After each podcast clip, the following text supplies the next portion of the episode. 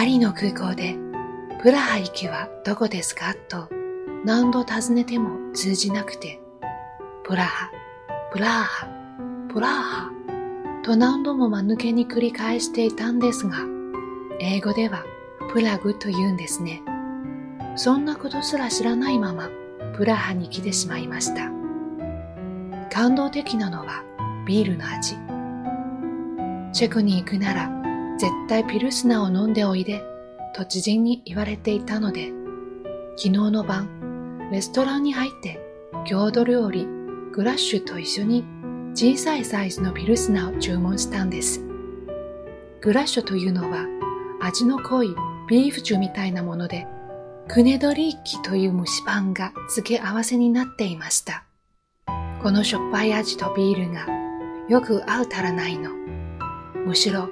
ビールを美味しく飲むためにこの国の料理は味付けされているような気がする。酒場は平日でもいつも遅くまで賑わっているし、みんな大きなジョッキでたくさんビールを飲んでいます。私もいつも以上にぐいぐい行ってしまって、帰り道、ほろ酔い気分で歩いていたら、ふっとウィンドウに映った自分の顔が真っ赤でした。こんなところで一人で酔っ払っている私、なんか変、ヘラヘラしてる。ところで、この地でとっても興味深い場所に出会えました。ストラホーフ修道院というところにある二つの図書室です。終戦の頃に作られた図書室を今もそのまま保存してあり、有料で見ることができます。写真撮影が禁止だったので、お見せできないのが残念なんですが、代わりにそこで売ってたポストカードを同封しました。ここへ行った時、なんだかうまく説明できないんだけど、涙すら出てくるような、今まで体験したことのない感動がありました。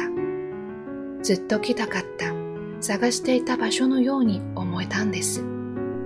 なおの下調べもなしに、あの図書室にたどり着いたのは偶然じゃなくて縁があって見つかれたんじゃないかと、そんなロマンチックな気持ち。なぜなら、その場所に巡り合ったあの時から、私の心はめきめき元気になってきたからです。では、また、プラハに